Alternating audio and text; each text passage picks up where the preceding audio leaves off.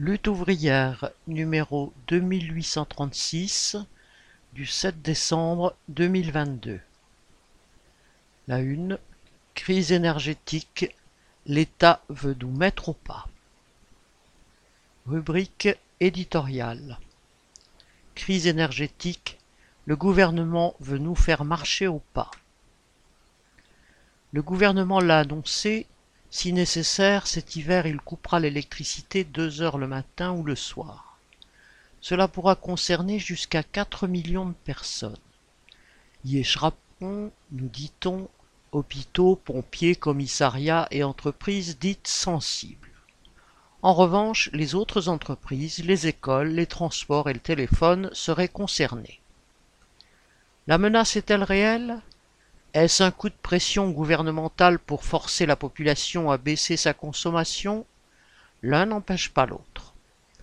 En tout cas, le message politique est clair.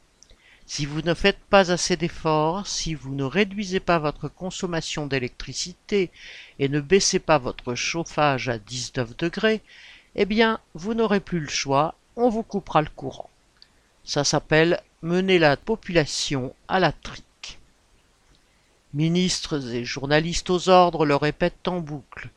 Au signal orange des cowatt, il faut moins consommer. Et à vous d'obéir. Si vous ne le faites pas, vous serez plongé dans le noir et le froid, sans téléphone et avec vos enfants sur les bras, car les écoles seront elles aussi fermées. En espérant que vous ne serez pas coincé dans un ascenseur ou dans un méga bouchon car il n'y aura plus de feu de circulation. Comme lors de la crise sanitaire il y a deux ans et demi, le gouvernement appelle à la mobilisation. Et si nous ne sommes pas volontaires et ne nous imposons pas nous-mêmes les sacrifices nécessaires, ce sera la contrainte et l'autoritarisme. Lors du Covid, il fallait obtempérer sans rechigner aux ordres de confinement aussi contradictoires qu'absurdes. Ne pas sortir de chez soi le week-end, mais aller travailler la semaine, par exemple. Tous ceux qui ont écopé d'une amende parce qu'ils promenaient leur chien à plus d'un kilomètre de chez eux en savent quelque chose. Quant aux travailleurs de la santé qui ont perdu leur gagne-pain parce qu'ils n'étaient pas vaccinés, ils continuent de payer cette politique autoritaire aujourd'hui.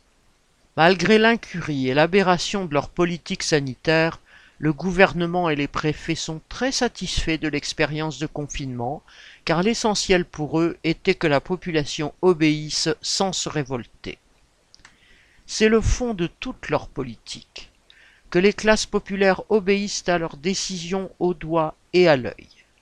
Alors, ils nous diront bientôt combien faire de lessive par semaine et à quelle heure, ils nous autoriseront ou non à nous servir du four ou à nous chauffer un peu plus, etc. Ce ne sont pas les inquiétudes ou les intérêts des petites gens qui guideront le gouvernement pour décider des coupures d'électricité. C'est la continuité des affaires. La bourgeoisie, à la tête des grandes entreprises, est déjà en train de plaider sa cause auprès des préfets, voire des ministres, et la liste des entreprises exemptées de l'effort national s'allonge. Parions que les grandes entreprises les plus consommatrices d'électricité seront protégées pour continuer à produire leurs profits. Les classes populaires, les travailleurs, les petites gens, eux, n'ont jamais leur mot à dire. Ils sont les premiers touchés par la crise énergétique car c'est d'abord sur eux que pèse l'explosion du prix de l'énergie. Et en plus de cela, les leçons de morale, les appels au civisme et au sacrifice sont encore pour eux. Pendant ce temps, les plus riches feront tourner plein pot des groupes électrogènes pour alimenter leurs palaces et disposer de tout leur confort habituel.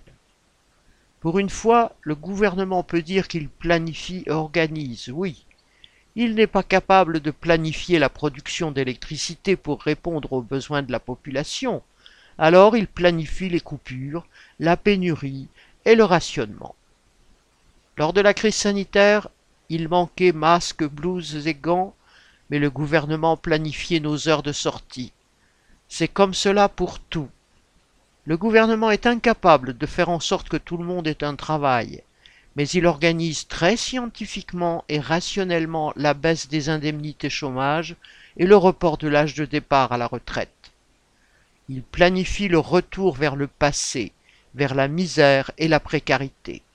Et s'il décidait de faire la guerre et sonner la mobilisation générale de la jeunesse, eh bien là encore, il ne laisserait le choix à personne. Seuls les travailleurs peuvent remettre de l'ordre dans ce chaos, en se battant pour imposer que l'économie et la société soient organisées en fonction des besoins de la population. Bulletin d'entreprise du 5 décembre 2022 Nathalie Artaud